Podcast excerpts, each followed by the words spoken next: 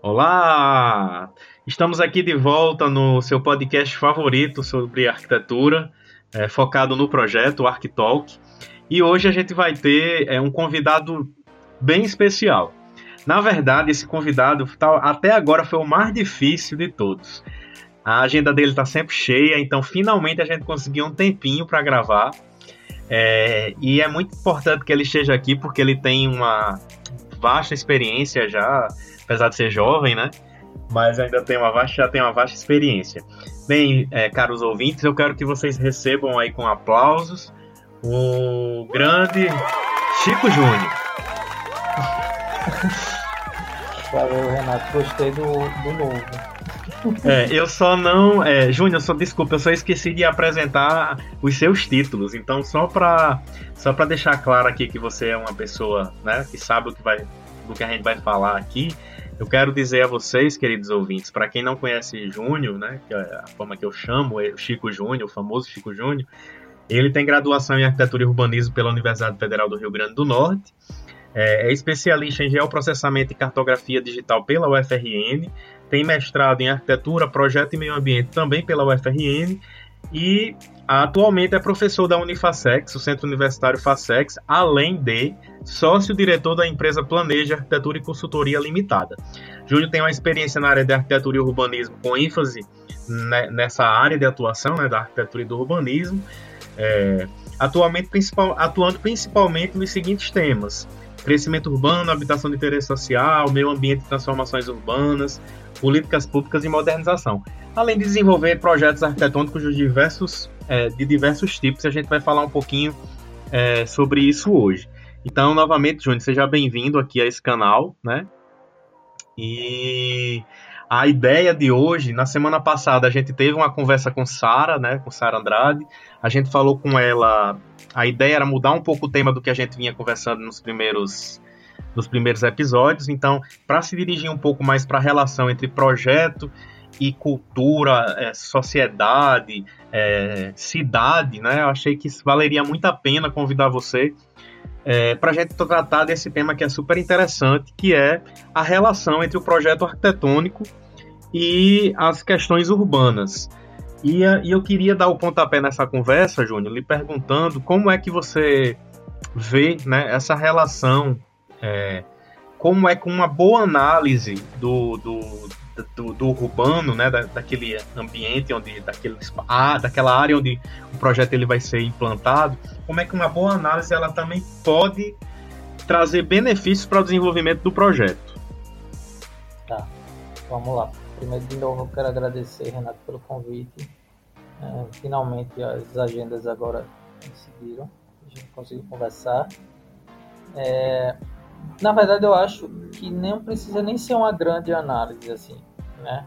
Eu acho que tem alguns requisitos que são mínimos e que têm interferência direto no ato de projetar.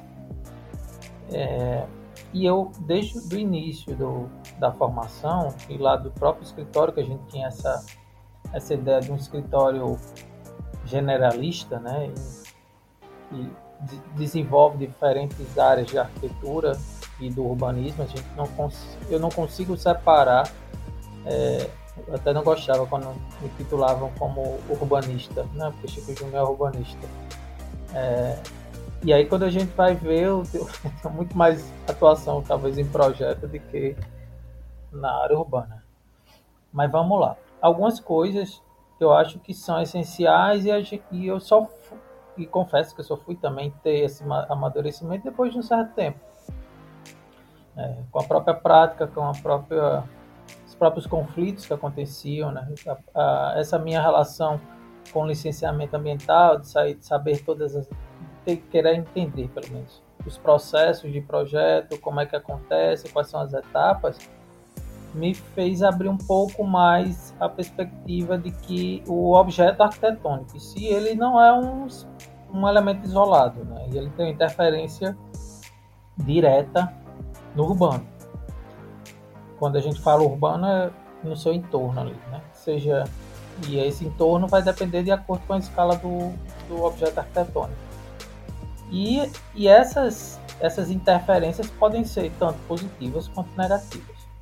E a análise desses, desse conteúdo, do, muitas vezes a gente vê um conteúdo no urbano e se pergunta, meu Deus, eu não. Eu sempre dizia assim, quando danado eu vou fazer um mapa de uso e ocupação e vou usar isso, né?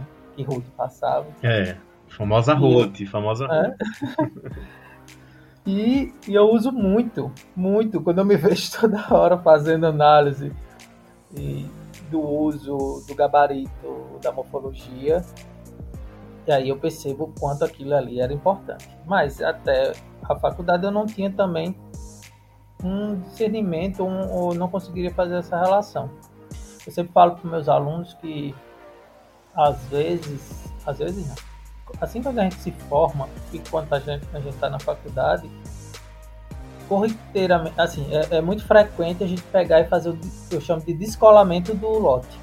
É como se o lote fosse um adesivo assim na cidade, a gente retira ele, coloca numa tela de computador, num, numa folha de papel, numa prancheta, desenha, faz o objeto arquitetônico, pega o adesivo e volta de novo para a cidade.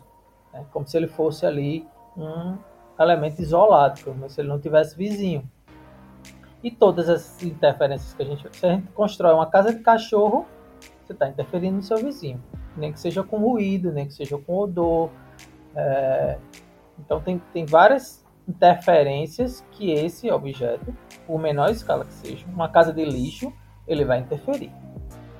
E aí, por isso é importante, assim como observar aspectos de conforto, né, onde são as fachadas de maior incidência, de onde está vindo a ventilação. Então, saber, meu vizinho, qual, qual o pavimento dos meus vizinhos? Eles têm. É, são térreos? São dois andares? São colados na minha edificação? Como é essa relação entre as edificações vizinhas, né? principalmente? Qual é a minha relação com a rua?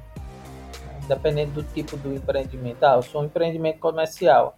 É, que normalmente se está se falando muito, né, das fachadas ativas. É, eu sempre dou exemplo por do, do Midway. É, o Midway não tem aquele recuo ali, ou aquela calçada tão larga. Não é porque ele é bonzinho. E nem foi por condições de, de estratégias, ou não são condições de legislação. E sim por estratégias de projeto. Né, de você afastar a vitrine, de você conseguir com que o usuário consiga ver mais a vitrine, então você tem que ter um afastamento do lote, é, e você tem uma calçada maior, porque você vai ter mais pessoas passando naquela área, então você é, agrega mais ao projeto arquitetônico. Outra relação, a relação do uso do solo, né? como por exemplo, ah, vou fazer um espaço comercial. Tá, tudo bem. O que, que eu tenho de outros polos geradores de tráfego, né? Os, que, outros elementos que vão interferir na, no, no, na entrada e saída de veículo, por exemplo, do meu empreendimento. Ah, vou fazer um vertical. Ah, meu vizinho é um centro comercial que tem, tem uma calçada com utilização de, de estacionamento.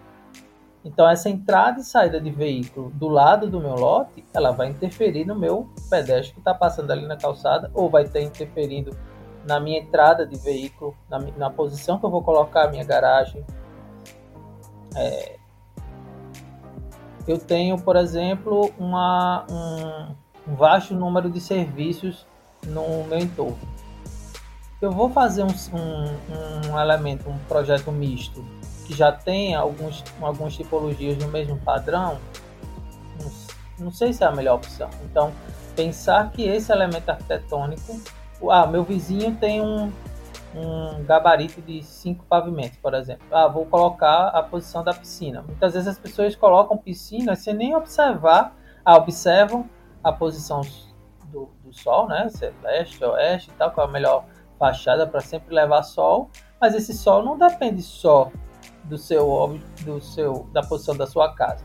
Depende da posição dos seus vizinhos também. É verdade. Então, dependendo do, do gabarito, você tem um, uma piscina toda sombreada por muito tempo. É, Júnior, é, você falou, você usou três termos aqui que eu só queria esclarecer para aqueles meus ouvintes que ainda estão no início do curso ou as pessoas Sim. que não entendem muito bem do que a gente está falando, porque depois a gente começa a falar é, arquitetoniquez ou urbanistiquez e as pessoas ficam sem entender. Então vamos lá. O que seria uma fachada ativa? O que é um gabarito? Porque muita gente pode achar que gabarito é outra coisa, né? É, mas assim, Sim. o que é uma fachada ativa? O que é um gabarito? E o que é um uso do solo? Tem gente que talvez tá. nem saiba ainda o que é isso, então acho que era bom a gente esclarecer. Tá, vamos lá. Vamos começar por gabarito, né? É, gabarito é a altura do edifício. Esse gabarito ele vai variar, inclusive de acordo com cada legislação, ainda tem isso, né? É. Tem alguns, algumas áreas da cidade que a altura do edifício não entra a caixa d'água, ou a altura do corpo de bombeiro é diferente da altura do que é estabelecido no plano diretor, que o que o corpo de bombeiro estabelece como altura não necessariamente é a mesma definição de gabarito é, de um município. Então, na verdade, é sempre importante. Eu sempre falo que, que a legislação, é, aquele item inicial da legislação, definições, é a primeira coisa que todo arquiteto, no início de um projeto, deve fazer. Ler as definições daquele município que você está trabalhando. É porque varia de cada município. Sim. Mas grande parte dos municípios definem gabarito como a altura do edifício até o último elemento arquitetônico. Isso. Seja uma caixa d'água construído, né, edificado. Uhum. Uso do solo. O uso do solo é uma análise que é feita para definir que tipos de uso as, os edifícios possuem. Por exemplo, um edifício residencial. Então a gente faz uma classificação dos usos entre residencial, serviço, comércio, uso misto, institucional, vazio, lazer, e aí essas classificações também são feitas de acordo com uma metodologia, que também pode variar por cada, cada autor, mas são importantes para a gente saber se no meu bairro tem mais residência, se no meu bairro, na minha rua tem comércio, tem residência, onde é que ficam as praças, os espaços de lazer. Então, essa relação do uso do solo. Uhum e a fachada ativa, né? Isso. A, a outra questão Isso. da fachada ativa é um termo utilizado para edifícios que se utilizam da parte frontal do, da edificação, principalmente da área térrea, com usos diversificados do uso residencial, com usos que tragam movimento de pessoas, seja um uso comercial, uso de serviço, muitas vezes até um pátio, uma praça é, sobre o pilotis é uma forma de você ativar uma fachada, faz com que o usuário é, passe por esse espaço. Então, não necessariamente ativar a fachada é só com uso comercial ou uso de serviço. Inclusive, é uma das discussões que estão. Na contemporaneidade, né? Uma questão é, muito. Muito. É, atual, né? Dentro dessa questão, dessa discussão do que é urbanidade, que é um tema que a gente pode voltar até a falar aqui mais para frente. Sim né, que é muito contemporâneo realmente. Mas foi muito bom você ter, você ter esclarecido isso, porque quando você fala nessas análises, né, você, você falou, ah, é, é, muito importante a gente fazer análise, mas não necessariamente a gente precisaria, na vida prática, profissional, é, a maioria das pessoas não para para fazer uma análise sistematizada como a gente faz na universidade, não é verdade? Sim. sim. É, não, não, é, não é necessário você fazer, por exemplo, um mapa de uso-ocupação de 200 metros, exceto que você vai usar esse mapa para outra finalidade. Aí você saber pelo menos os seus vizinhos mais próximos, né? Que usos são, dependendo do, do tipo de empreendimento, ele, ele, ele ajuda na viabilidade, inclusive, do edifício, ou então de, uma, de você propor ao seu cliente, ah, vamos, vamos colocar um uso comercial aqui, o cliente pode se questionar por quê, e aí você pode falar, não, aqui é perto, a gente não tem nada comercial. Então, é uma forma de você ter uma, um maior movimento nesse, nesse, nesse edifício, de você proporcionar, que a gente estava falando de urbanidade, né? Além de ter um retorno financeiro. Sim. Né? Está totalmente relacionado ao objeto arquitetônico. Que é o que o empreendedor busca, né? Exatamente. É, na verdade, a gente sempre tem que ficar, tentar estabelecer um meio termo entre é, gerar lucro para quem está empreendendo, mas ao mesmo tempo gerar qualidade de vida para quem vai ser usuário da, da, do edifício e quem vai ser o, para o cidadão, né, em si, que é quem vai circular pela cidade. Então, quando você fala, por exemplo, observe a, o terreno do vizinho, veja por onde os carros entram e saem, porque isso vai interferir na calçada e na maneira que o pedestre vai circular. Isso é uma forma muito clara de dizer. É, esteja atento, porque essas decisões elas vão, vão fazer com que o seu projeto ele seja muito mais bem planejado e, a, e as suas justificativas são melhores. Eu acredito que é bem por aí, né? Sim, às, e às vezes, por exemplo, a paisagem é outro elemento que eu olho e observo com muita atenção. Né? Por exemplo, vamos imaginar que você tenha uma. Eu moro perto do Parque das Dunas, por exemplo. Então, esse elemento, esse, essa, essa paisagem, esse meu vizinho aí, esse meu cenário, ele é um elemento que eu tenho que tirar partido no, no edifício. Então, eu não vou colocar uma varanda para ficar entre colocar uma varanda para a rua e colocar uma varanda para ficar olhando o Parque das Dunas. Eu acho muito mais agradável uma varanda para o Parque das Dunas. Né? Sem dúvida. Então, sem dúvida. Então, saber desse fazer um projeto, primeiro, fazer projeto arquitetônico sem ir no lote é um tiro no pé. Porque muitas vezes, só olhando a imagem no Google, a imagem não atualizada e tal, você não não, você não percebe, inclusive, as, as outras sensações, né? Que é do barulho. Exato. Às vezes tem uma, uma, oficina, por exemplo, na frente do meu lote. Ou tem um, uma, é, uma oficina mesmo, que não, não tem a garagem, ou não tem espaço para acomodar os veículos, e ele bota os veículos todos na rua. E é difícil o acesso para o meu lote. Eu não tenho como, teoricamente, tirar é, os carros já. E nem tem como perceber a partir de uma imagem que foi feita por um satélite há tanto tempo atrás. Exatamente. Ou não perceber que ali tem uma, uma oficina que faz um, um barulho num determinado período, principalmente no, no, no, dia ou na tarde, e que eu posso trabalhar isso na minha fachada. Verdade. Trabalhar condicionantes que não necessariamente é um isolamento.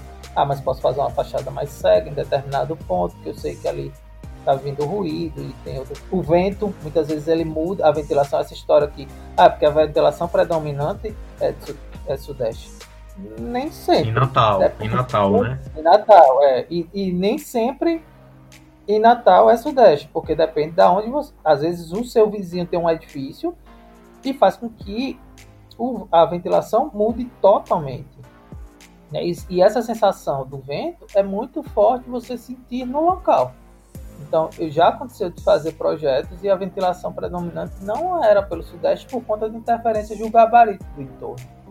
Fazia correntes de vento totalmente diferentes. Então, o edifício pegava um termo que, a gente usa, que é uma esteira de vento. Então, é como se o vento passasse por cima do, do, do terreno e ele tinha um, um, edifício na parte posterior que o vento batia nele e, volta, e canalizava. Então, o vento vinha da fachada posterior, que não era comum para a área, mas eram os edifícios que faziam essa modificação né, urbana. Tem coisas, claro, que a gente não tem como prever.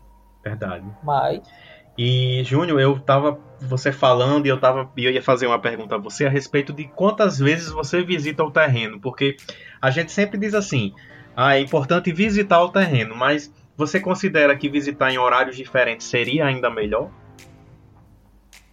seria importante. Eu digo, eu, se eu disser a você que eu faço isso, eu ia estar mentindo.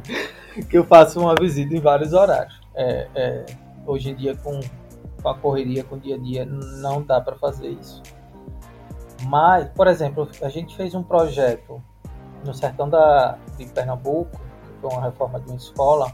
Era uma área muito pobre, assim, a escola não tinha água, não tinha nada.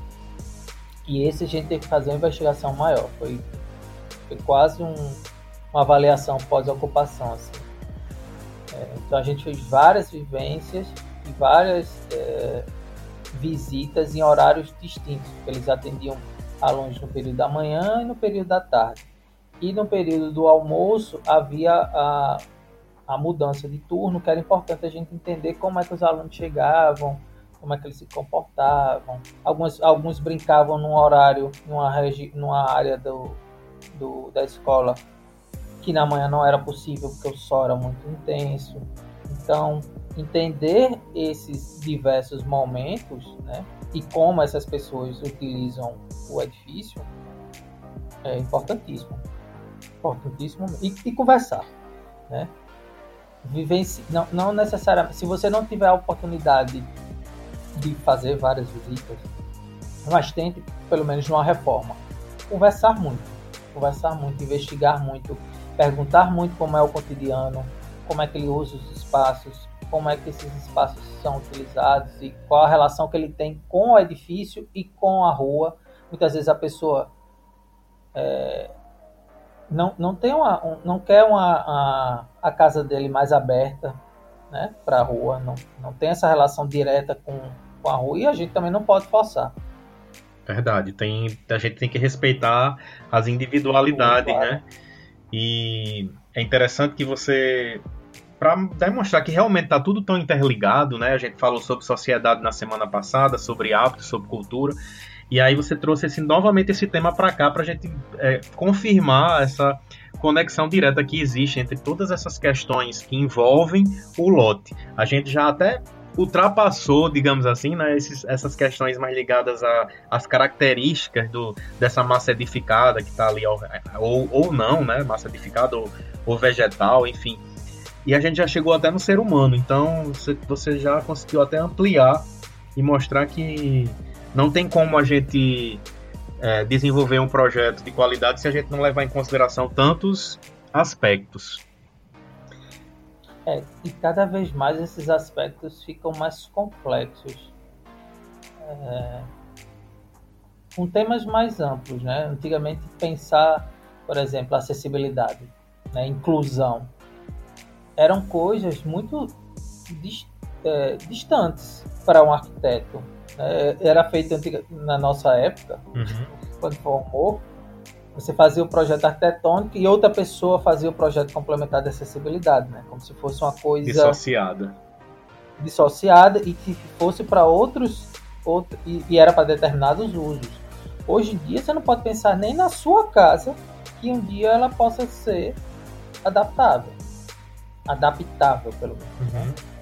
Então, é, que vem de novo com essa história, né? Quem são os usuários, quem é essa pessoa, quem é essa mesma pessoa que está na cidade, né? esse mesmo usuário que você está lá na calçada, ele vai entrar no edifício. Então, eu posso ter um cadeirante, eu posso ter um cego, um surdo, um mudo.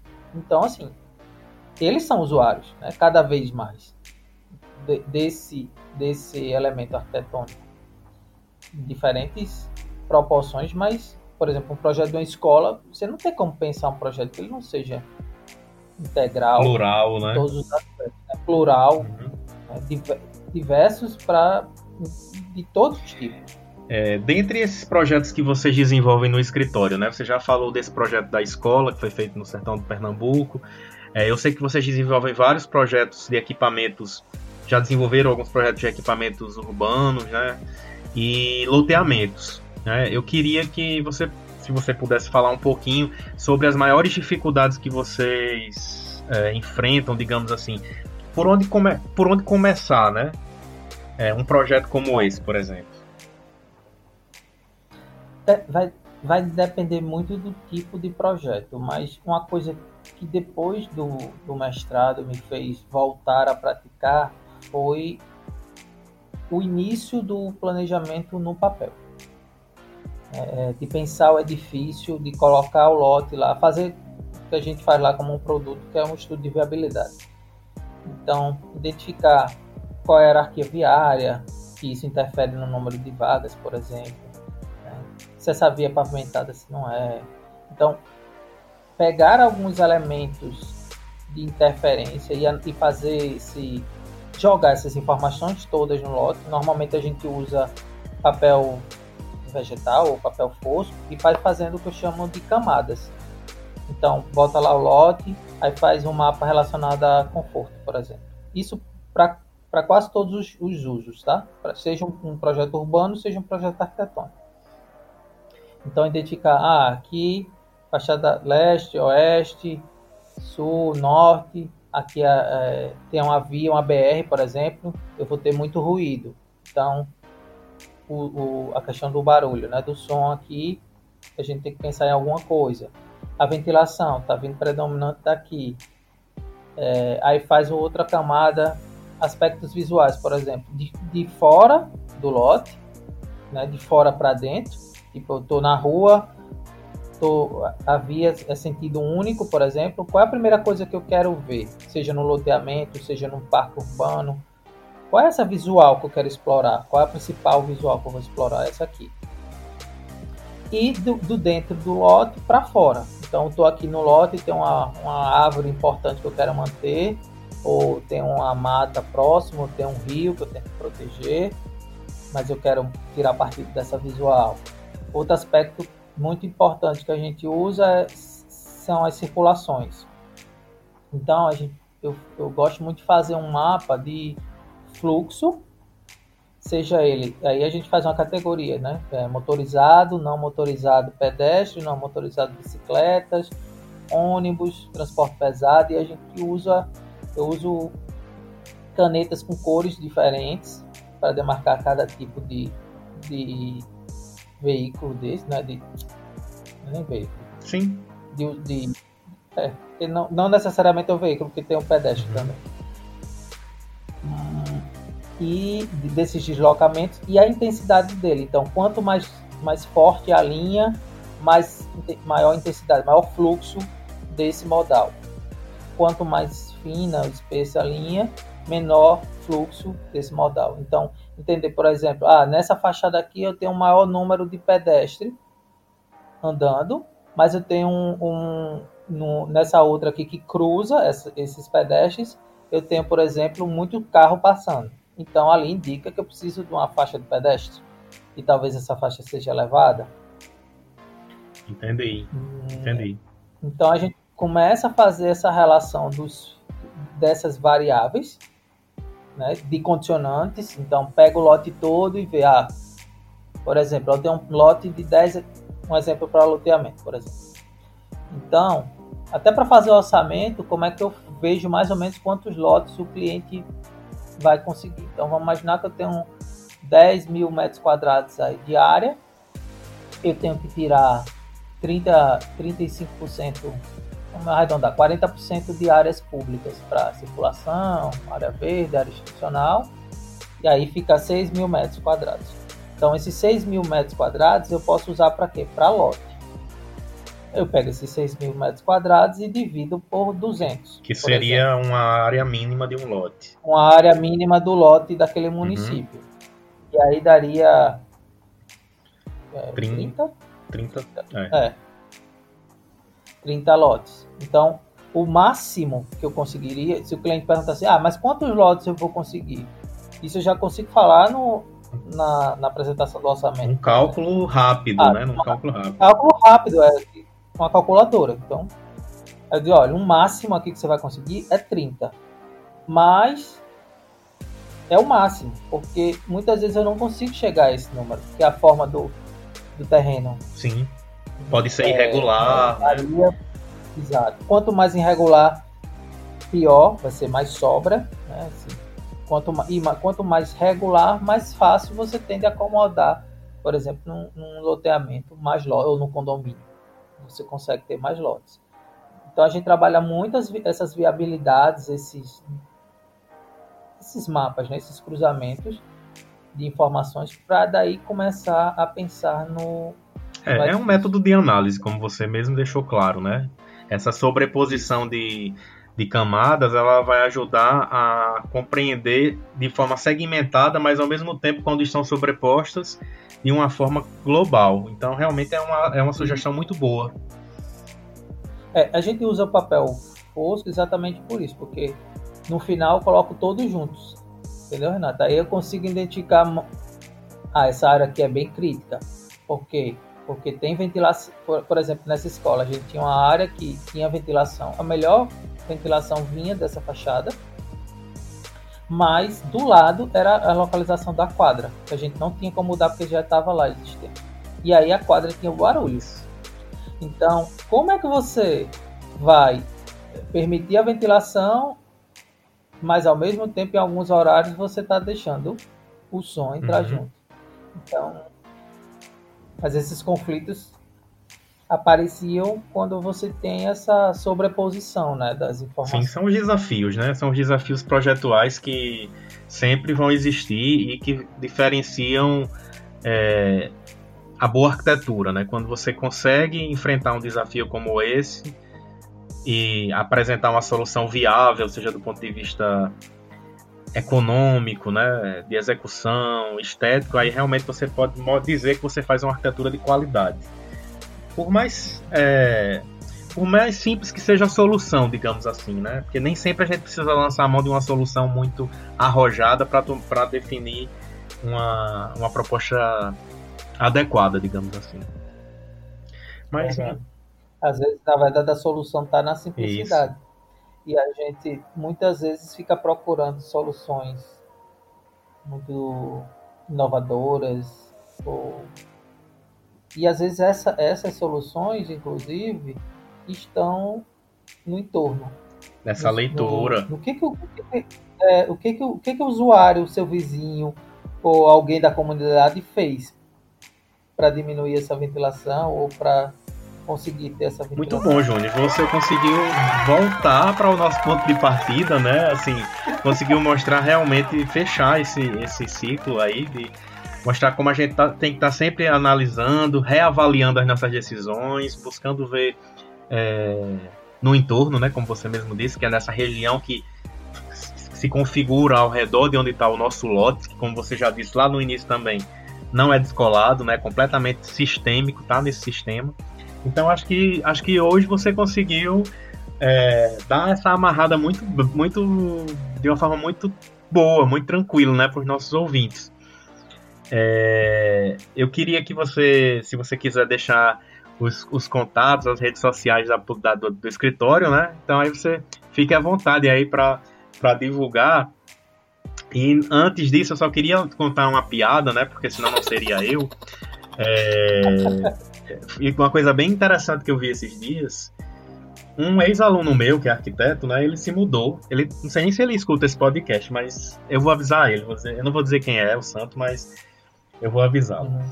Ele se mudou para um apartamento, né? Ele estava super feliz que tinha se mudado para um determinado apartamento. E aí ele disse que ele, eu vendo os stories dele, né? Que ele não me bloqueou, eu posso ver os stories dele, então é, ele, ele começou a comentar que estava com dificuldades para dormir à noite, porque estava tendo muito som alto, muito barulho né, na, na, na, na, vizinhança.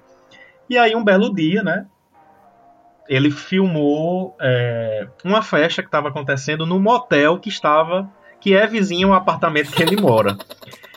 E aí, o que foi que eu escrevi para ele? Eu disse, fulano, se você tivesse feito um estudo de uso do solo antes de alugar esse apartamento, esse problema que você está vivendo não teria acontecido. é, é, verdade. O arquiteto. Pois é, era, era obrigação dele, era obrigação, né? Vai, vai ter que voltar para. Vou cancelar esse diploma aí. Mas enfim, Júnior, é, era só para mostrar como realmente está ligado né, na, nossa, na nossa vida cotidiana, na nossa vida prática, e o arquiteto ele tem que ter esse olhar mesmo. Então, brigadão aí pela, pela participação. Deixe seus contatos aí para. Eu sei que você tem vários estagiários também que é, estão lá na UFRN ainda, né? Estagiários na nossa Muito bom, desculpa aí. Muito bem, verdade. Na verdade, na verdade é... quero aproveitar até agradecer, porque sem, aquele, sem aquelas pessoas que estão comigo ali, seria impossível impossível. Se eu já sou uma pessoa que não tenho tempo, eu, graças a Deus, eu tenho uma equipe maravilhosa. Maravilhosa. Eu sou muito. Tenho muita sorte, eu digo. Muita sorte. Tenho pessoas maravilhosas comigo. E que são cada vez mais colaboradores, fazem parte do, do nosso produto, assim, enquanto a gente discute muito enquanto arquitetura, né? É um, coisa que eu acho importante manter essa, esse diálogo mais horizontal. Então lá não tem hierarquia, nós temos temos responsabilidades diferentes. Mas Ótimo, pois então você já deixa o contato aí, porque quando aparecer é, é. vagas para colaboradores, as pessoas já vão lhe procurar. É verdade. Pessoal, assim, nossas redes sociais não são tão movimentadas, mas a gente faz o possível para pelo menos. Eu não gosto de postar por postar, eu gosto de postar pelo menos tem algum conteúdo, então por isso que a gente não, não posta tanto, mas estamos tentando mudar isso, porque falta um pouquinho de tempo. Mas no Instagram é Planeje Arquitetura. É, e tem o site também que está novinho, saindo agora, é planejaarquitetura.com.br. Tem alguns projetos nossos lá. E está tá renovando agora as fotos e tudo. Mas acabou de sair, não está nem, tá nem divulgado ainda no Instagram. E tem o Facebook também, que é Planeja Arquitetura. Tudo Planeja. Beleza, Júnior. Obrigado aí é, novamente né, pela participação. Acho que foi eu que agradeço. Foi muito legal. Desculpa aí a insistência, mas eu queria realmente a sua participação, porque eu sei o quanto você é, para usar o termo lá do início também, gabaritado. Obrigadão, Júnior. Tem muita coisa para aprender ainda. Temos.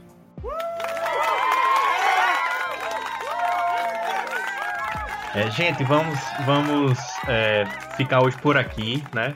Na semana que vem a gente volta com uma discussão interessante aí sobre direito à cidade. A gente vai ter a participação da nossa querida atual coordenadora, né? É, a Miriam Brasil.